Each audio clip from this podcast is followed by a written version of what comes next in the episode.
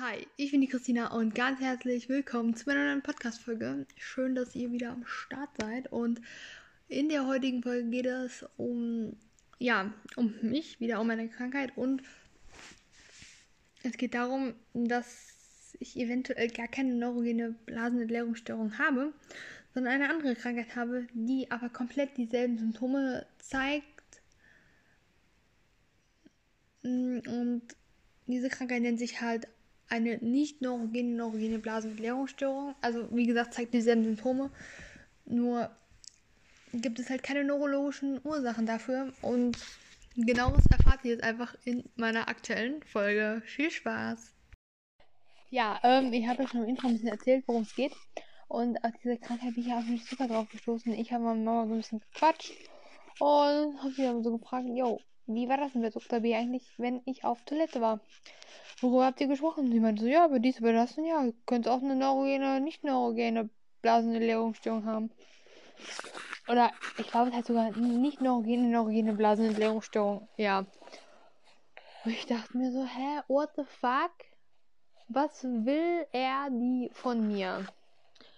Und ich habe dann erstmal ein bisschen gegoogelt. Und dann dachte ich mir so, upsie die Symptome passt zu dir, dies auch, du hast das auch, das, das und das erst recht. Und ich dachte mir nur so, upsi, scheiße.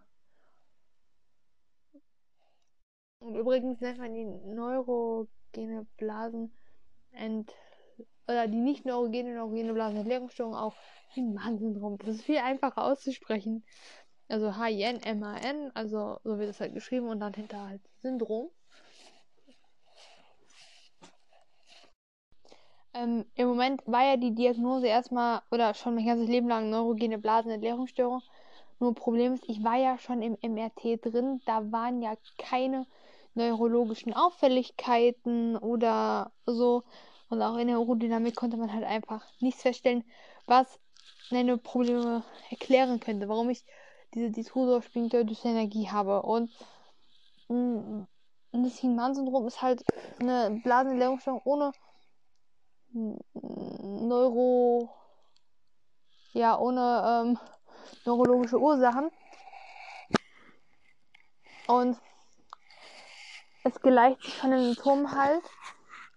Aber ähm, es entsteht halt meistens durch psychischen Druck ähm, im Kindesalter. Also unter anderem so, ich sag mal, im Kindergartenalter, so, es kann nach dem Toilettentraining auch noch passieren oder im Toilettentraining. Das ist immer so ein bisschen unterschiedlich und dort muss für das Kind psychischen Druck entstehen. Und dann probiert es irgendwie mit Kontraktionen, mit dem Schließmuskel irgendwie, ja, das, den Urin aufzuhalten und das, ich sag mal, weil, und weil es das eben nicht bringt, und man natürlich die Blase auch ein bisschen kaputt macht und so und weil es dadurch natürlich auch nicht besser wird, entsteht dann halt eine angelernte Diffusor der Dysenergie. Der Diffusor also ist halt also Sphincter ist halt dieser Blasenmuskel und äh nee, sorry, ich war gerade ein bisschen durcheinander. Also der Detrusor ist halt der Blasenmuskel und mh, mm, der Schließmuskel ist halt der Sphinkter. Und das ist halt diese Detrusor Sphinkter Dysenergie ist halt so eine, also so eine gestörte Zusammen eine gestörte Zusammenarbeit zwischen den beiden ähm, Muskeln und eventuell entsteht das Ganze durch mangelnde Koordination und diese und diese Störung ist halt angelernt quasi, weil du es halt, ich sag mal, ähm, nur mal ein Beispiel, wie ich denke, dass das Hinansyndrom auch entstehen könnte. Paula ist zwei Jahre alt und lässt sich ab und zu noch ein. Die Eltern machen richtig Stress und bestrafe sie richtig und so kann das theoretisch entstehen. Das ist jetzt mal die harte Form, sage ich mal. Also es kann halt irgendwie durch eine abnormale Familiendynamik oder so entstehen. Aber irgendwie muss das Kind ja in dem Moment psychischen Druck gehabt haben. Natürlich ist psychischer Druck für jeden was anderes, wo der andere sagt, hey, was ist da psychischer Druck? Sagt der andere, oh mein Gott, so, das ist zu viel psychischer Druck. Ähm, und jetzt muss man bei mir einfach mal überlegen, wie kann dieses Syndrom bei mir entstanden sein? Ähm, ich weiß es natürlich nicht, falls ich es überhaupt habe. Ich gehe im Moment davon aus, dass ich das habe, aber ist ja noch nichts bewiesen. Also noch nichts ärztlich bestätigt. Also, ich generell, ähm, was hat so, ich hatte eine Lern- und Entwicklungsverzögerung. Ich habe alles wieder aufgeholt, habe einen Realschulabschluss, alles in Ordnung. Aber, und ähm, die Lern- und Entwicklungsschwierigkeiten äh, und Verzögerung hatte ich halt das Problem, dass ich im Kindergarten halt mich immer noch eingenässt habe und immer noch ähm, mich noch nicht anziehen konnte. Und ähm, eines Tages kam eine, also es war eine I-Kraft, die ich hatte. Also ich hatte im Kindergarten eine I-Kraft. Eines Tages kommt eine Mama in den Kindergarten von einem anderen Kind und will ihrer Tochter was bringen. Ist eine Bekannte von meiner Mama und sieht mich, im, sieht, sieht mich, wie ich probiere, verzweifelt mich umzuziehen. Und irgendwie habe ich mir über die Hose gemacht, saß da halt und habe irgendwie probiert, mir umzuziehen. Das hat hinten und vorne nicht geklappt. So. Und da hat diese Mama von dem Kind natürlich direkt bei uns zu Hause angerufen und gesagt, hey, äh, was ist da los? Wie kann das sein, dass deine Tochter da sitzt und ihr keiner irgendwie hilft? Und meine Mama hat sich auch so gedacht, boah, was ist das denn, ey? Und da hat meine Mama natürlich direkt ähm, im Kindergarten Bescheid gesagt, mit der E-Kraft gesprochen und dann meinte meine E-Kraft, soweit ich weiß, ja, die muss das ja auch mal lernen und ein Kind überfordert irgendwo sitzen zu lassen, weil es etwas nicht kann, ist nicht lernen. Lernen ist für mich, wenn man mit dem Kind gemeinsam das macht. Und sagt, so, steck du mal den Fuß da rein und den anderen Fuß und jetzt ziehst du das hoch. Das ist Lernen. Aber Lernen, ja. Und ähm, natürlich kann ich jetzt auch nicht sagen, also diese Situation zum Beispiel könnte ein Auslöser sein, finde ich, also so, ich, ich, ich, das könnte zum Beispiel ein Auslöser sein. Ähm, natürlich nicht, natürlich weiß ich nicht, wie oft das denn wohl passiert ist. Und wie die anderen Erzieherinnen darauf reagiert haben, ob sie es aber mitbekommen haben, wie auch immer. Also diese, also ich hatte danach, also ich hatte ein Jahr später auf jeden Fall noch eine, auf jeden Fall eine andere E-Kraft. Ich weiß nicht, ob ich diese E-Kraft zwei Jahre hatte wie auch immer, ist es ja so nicht die Lösung. Es kann ja sein. Sie gesagt, okay, zieh dich an und, und dann kannst du wieder spielen. So könnte ja sein. Natürlich hatte ich auch als Kleinkind halt extrem oft Blasenentzündungen und das müsste dann ja eigentlich schon damit zusammenhängen. Und jetzt müsste man einfach mal wissen, hatte ich diese Blasenentzündung theoretisch schon bevor ich in den Kindergarten gekommen bin? Oder ähm, oder wie war das? Weil man muss ja dann so ein bisschen unterscheiden. War ich einfach ein bisschen später dran durch meine Entwicklungsverzögerung generell, dass meine Blase einfach länger gebraucht hat? Oder war es Oh, und zu welchem Zeitpunkt war es dann das Hinman-Syndrom, was mich dann dabei gehindert hat, trocken zu werden? Ähm, das ist halt immer noch so eine Sache, muss man halt herausfinden. Genau, warum ich diese Diagnose, warum ich das so denke, hm, dass ich das haben könnte, weil einfach alles dafür spricht. Alle Symptome, die ich habe, gehören irgendwie dazu. Und ich habe halt keine neurologischen Ursachen, weswegen ich das Syndrom haben könnte. Also, oder so, das ist halt meine Sache. Natürlich komme ich jetzt ein bisschen wieder ins Zweifeln, weil ich halt nicht weiß, wann hatte ich diese ganzen Blasenentzündungen. Also, weil als Kleinkind, bevor ich in der Neurologie war, hatte ich ja ständig Blasenentzündungen und so. Aber ich weiß auch nicht genau, wann das so aufgetreten ist. Ich weiß es nicht. Das kann auch vielleicht noch mal in Erfahrung bringen. Wie auch immer. Also kommen wir jetzt mal einfach mal zum Druck. Also, meine Güte, kommen wir einfach mal zum Thema, was kann ich dagegen oder was kann ich jetzt machen und welche Symptome habe ich eigentlich so beim Hinmagen-Syndrom? Also, soweit ich weiß, hat man halt dieselben Symptome wie bei einer neurogenen Blasenentleerungsstörung, also dieses, die Trosor springt der Dysenergie, ähm, Dadurch Resthahn, häufige Blasenentzündungen und sowas halt ein größeres Blasenvolumen. Ähm, man geht auch seltener auf Klo. Das hat aber dann, glaube ich, eher was mit der Dysenergie und diesem psychischen Kram zu tun. Ähm, und ähm, jetzt hören viele Psyche und das ist auch für manche ist ein relativ kompliziertes und schwieriges Thema, weil es, denke ich mal, noch relativ viele gibt, die davon nichts halten. Ähm, aber diese Blasenfunktionsentleerungsstörung ist echt.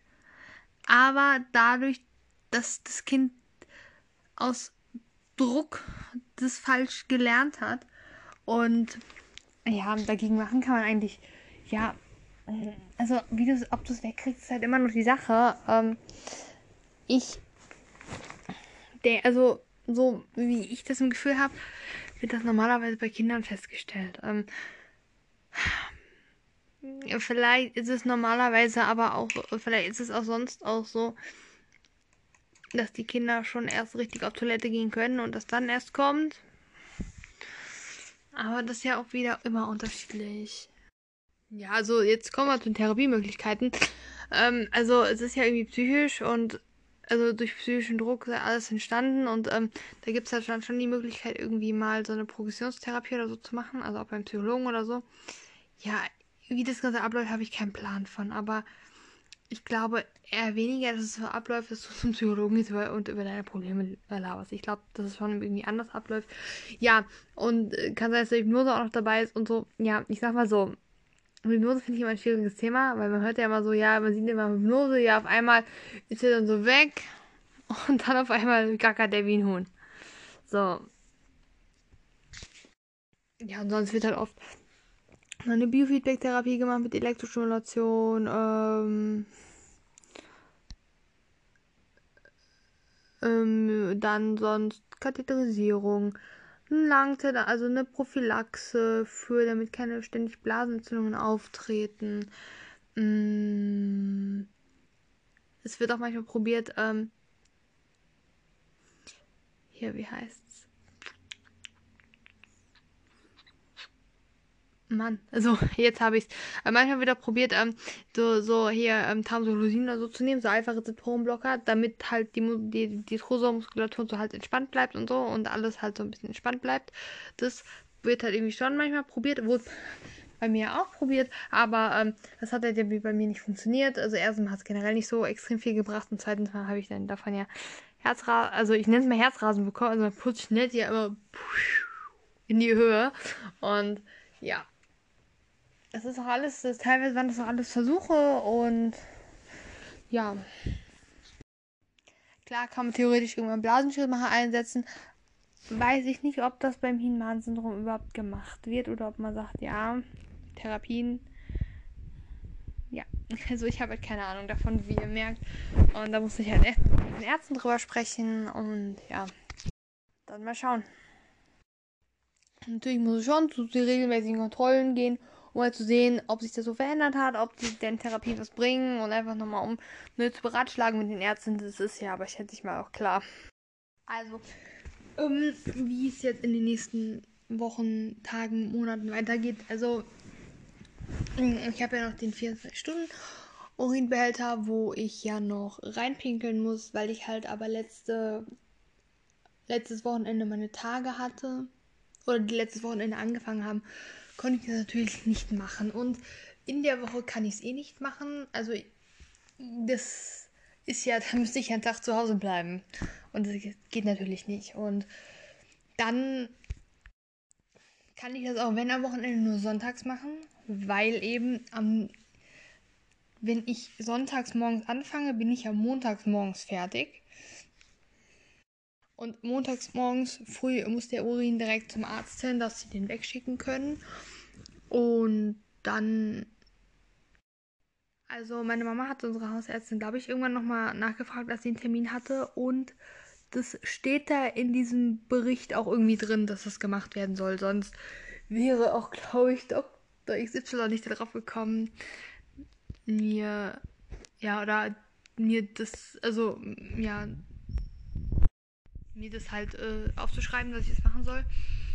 Und dann waren wir nochmal Anfang der Woche bei unserer Haus, also Anfang der Woche war ich jetzt mal Blut abnehmen und da ist so ein kleiner blauer Fleck entstanden. Ist jetzt nicht schlimm, mein Gott, das passiert mal beim Blutabnehmen, tut nicht weh oder so. Aber es ist ja immer bei mir so ein bisschen nachkritisch. Funktioniert das hier mit dem Blutabnehmen gut? Und das, glaube ich, liegt auch nicht daran, dass die das nicht unbedingt gut können oder so, aber das geht einfach mal gut und mal geht es nicht so gut. Zum Beispiel, als ich die letzten zwei Male im Krankenhaus war, ging das zum Beispiel nicht so gut.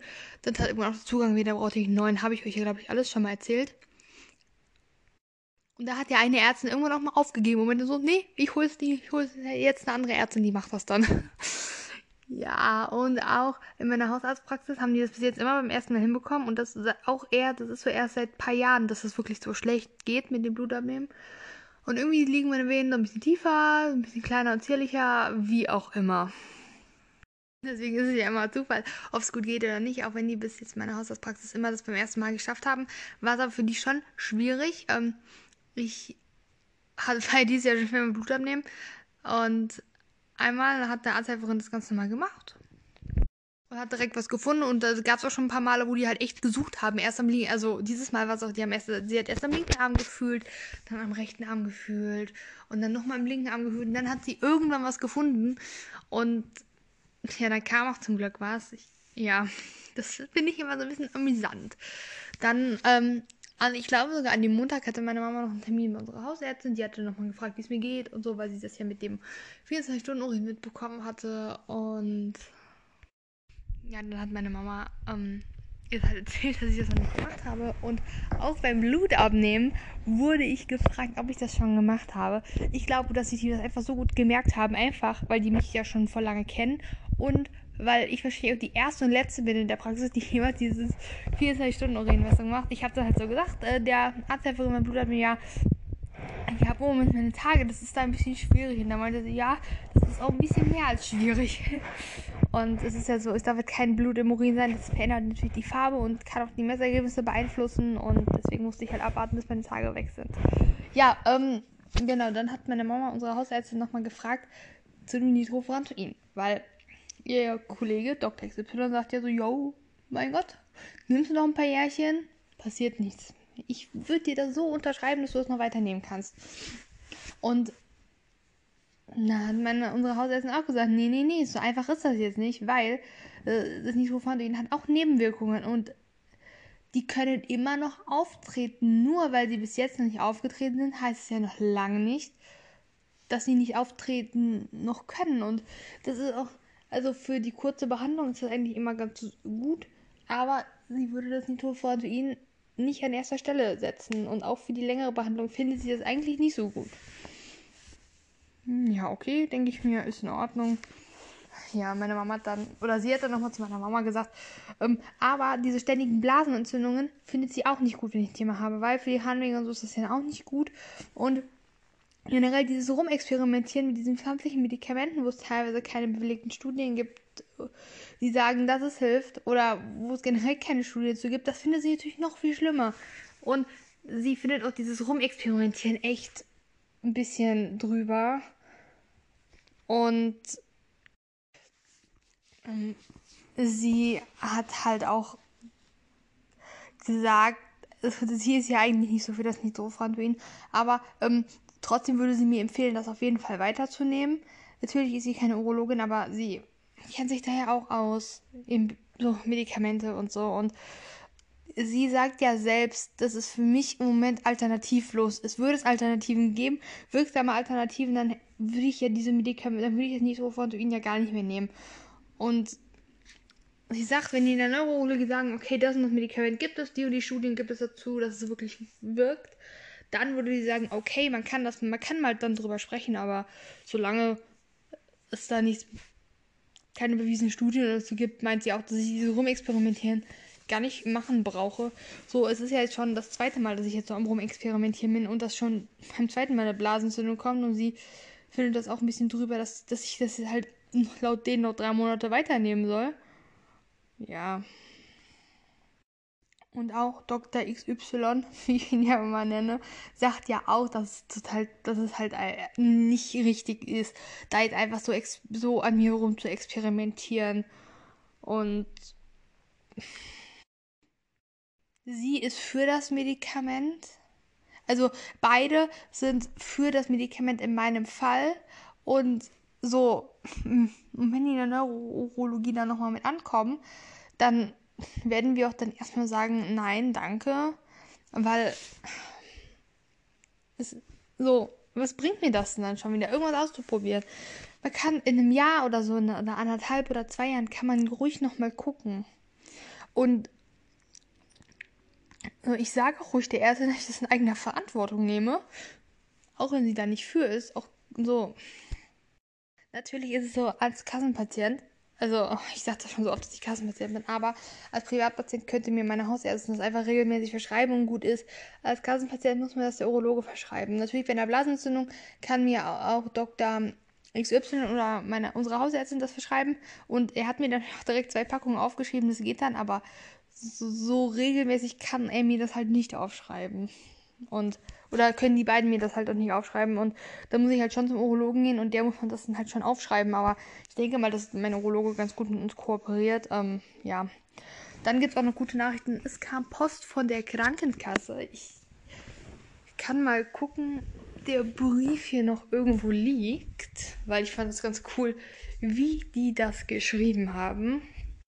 Also, Sie haben geschrieben, Kostenübernahme für Hilfsmittel. Sehr geehrte Frau Blablabla, wir haben gute Nachrichten für Sie. Gerne übernehmen die Kosten in Höhe von 643,80 Euro für eine Inkontinenz, für ein Inkontinenztherapiegerät, leihweise für drei Monate. Eine Zuzahlung ist nicht zu er, äh, entrichten. Die Kostenzusage haben wir heute an die Medizinfirma Bio, BioBedet GmbH gesandt. Bitte bestätigen Sie, bla bla. Auf Deutsch gesagt, die bezahlen das Gerät für drei Monate und dann in drei Monaten müssen wir halt weiter gucken, wie es dann halt weitergeht. Und ja, da bin ich auf jeden Fall mega happy, dass die das jetzt so bezahlen. Aber die Urologin hat ja auch gesagt, oder so wie ähm, eine Bekannte von meine Mama das auch gesagt hat, ist halt meine Krankenkasse, also die stellt sich sowas nicht so an. Da gibt es halt echt Krankenkassen, die dann halt sich mehr anstellen und sagen, nee, und wo man einen Widerspruch einlegen muss und das ist halt dann wieder mega nervig. Aber bei mir hat ja eigentlich alles total gut geklappt. Ähm, wir haben auch schon direkt einen Termin gemacht online ähm, bei der Frau von dieser BioBedded oder wie das heißt, von der Medizintechnikfirma. Ähm, ist es dann so, dass die Dame, die Frau dann mh, mm, am Montag, also übermorgen, zu mir nach Hause kommt. Dann das Gerät ist ja schon per Post gekommen und dann richtete mir das ein. Ähm, das Ganze war ja so, dass auch in diesem Arztbericht so drin stand von Neuromodulation, Elektrostimulation, wie auch immer, sowas ähnliches stand da ja drin. Diesen Satz, wo ich keine Ahnung hatte, was das bedeutet. Anleitung einer Neurostimulation. Neurostimulation ist Nervenstimulation, das war mir klar, aber ich wusste nicht, wie das gemeint ist. Ob das ist die elektrische. mein Gott, ob das diese elektrische Stimulation ist oder nicht. Aber das Gerät, was ich bekommen habe, kann beides, weil es gibt auch diese Geräte, die halt das nur entweder nur entweder oder können. Und dieses Gerät kann halt beides. Und weil da auch die Elektroden für die elektrische Stimulation dabei sind, ich weiß ja, wie die aussehen, weil ich das ja schon mal gemacht habe und deswegen hat das dann. Oder beziehungsweise deswegen war mir klar, dass ich dann die Elektrostimulation dazu machen muss. Ähm, was mich ein bisschen irritiert, ist dieses Pelvines, Pelvinem Koordinationstraining. Ich hoffe, dass ich in der Elektrostimulation keine Sachen noch zusätzlich machen muss, wie anspannen, locker lassen, wie auch immer. Ja, weil das muss ich ja schon im Biofeedback und diese Biofeedback-Therapie, die ist so ultra nervig. Ich sitze dann da so auf dem Sofa und dann sagt das Gerät anspannen, dann muss ich einmal anspannen, dann soll ich locker lassen. Dann soll ich wieder anspannen. Wieder locker lassen. Und das ist super nervig. Ja. Ich hoffe ja immer noch, dass das Gerät so piep macht, immer wenn ich anspannen soll, wenn ich locker lassen soll.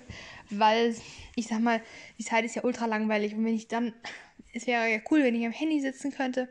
Und dann höre ich, ah, es piept. Ich muss anspannen. Oh, es piept nicht muss locker lassen, denn beim letzten Biofeedback-Training hat das Gerät nicht gepiept. Das heißt, ich musste immer hingucken, wenn ich mal so ein bisschen abgelenkt war.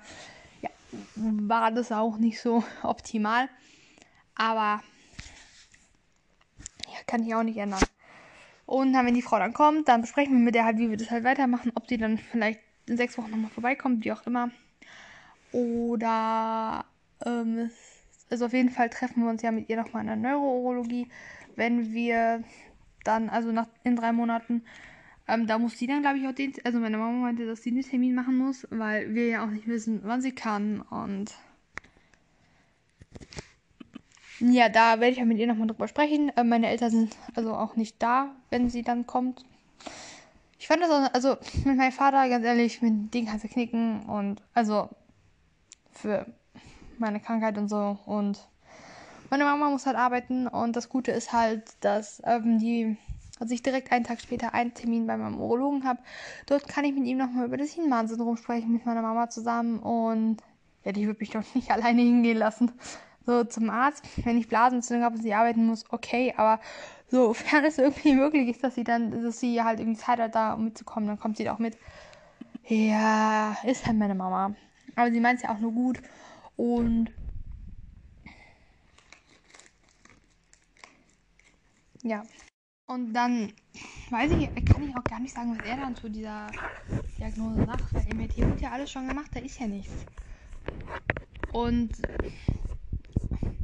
und dann hat meine Mama nochmal Termin bei unserer Hausärztin gemacht. Also ich sollte eh nochmal zu Dr. XY hingehen, aber ähm, wir sind ja eigentlich bei unserer Hausärztin ganz zufrieden und da wissen wir auch, die hat die Praxis gerade frisch von Dr. XY übernommen. Das bedeutet, sie bleibt auch noch sie bleibt noch länger in der Praxis und so bei Dr. XY weiß man ja nie, wie lange noch arbeitet. Und generell ist mir eine Frau etwas sympathischer, falls ihr mich versteht. Ja, und dann mal gucken, was sie da so sagt. Dann haben wir, dann haben wir auch die Ergebnisse von den ganzen Untersuchungen mit Blut, Urin und ja, da muss man mal schauen. Ja, es ist nicht immer so ganz leicht, es ist auch ein bisschen scheiße. Ja. Ich fand es ja auch damals vom Jahr von Dr. X, nee, von Dr. B, richtig scheiße, als er dann so per Mail geschrieben hat, ja, ich, also ich keinen Bock hätte, dass ich richtig faul wäre und oh mein Gott, ich werde das nie vergessen, dass er das geschrieben hat und mm, ich glaube, das hat so ein bisschen auch, ich glaube, das hat so ein bisschen Namen hinterlassen, also so Spuren, sage ich mal, so seine Aussage, weil irgendwie, ja, vielleicht dass ich jetzt auch so ein bisschen, ich habe auch irgendwie jetzt einen Motivationsschub bekommen, dass ich weiß, okay, das ist meine letzte Chance. Ich muss das jetzt richtig nutzen, ich muss da richtig Gas geben. Und ich kann ja nicht mehr sagen, nee, heute mache ich nicht, mache ich morgen. Und das ist mir, glaube ich, nochmal so richtig bewusst geworden. Dank ihm quasi. Aber es ist auch so ein bisschen so, dass ich, glaube ich, so ein bisschen noch vorsichtiger geworden bin, so was ich sage. Weil irgendwie das ja auch manchmal so, ich habe gesagt, ich finde die Therapie eigentlich richtig scheiße und ich habe da eigentlich auch keinen Bock mehr auf die weiterzumachen. So, habe ich halt ihm die Wahrheit gesagt und daraus zieht er dann die Schlüsse, ich bin faul und habe keinen Bock mehr drauf. Und ja, das war für mich alles nicht so einfach, aber tja, so ist das Leben halt. Ja, das war es schon wieder mit der Folge. Ich hoffe, euch hat es gefallen und ja, ich hoffe, ihr seid bei der nächsten Folge wieder dabei. Und ich schätze, ich werde da mal wieder eine Folge aufnehmen, wenn das mit dem Therapiegerät geklappt hat und wenn ich beim Urologen war, das ist ja schon nächste Woche, Montag und Dienstag. Danach kann ich auf jeden Fall noch mal eine Folge dazu aufnehmen. Wann die online kommt, weiß ich nicht, muss ich genau gucken und ja. Ansonsten, ich habe ja ein bisschen erzählt, so wie es jetzt in den nächsten Wochen erstmal weitergeht. Natürlich weiß ich nicht, was äh, mein Urologe so sagt, was meine Hausärztin sagt, was die in der Neurologie sagen. Das ich sag mal, die Ärzte wissen ja selber noch nicht mal, wie es mit meiner Krankheit weitergeht. Ich sag mal, die sind ja auch. Sind zwar Spezialisten in der Neurologie, aber trotzdem sind sie auch keine Wunderheiler. Und ja, ich muss einfach irgendwie das Beste daraus machen, beziehungsweise.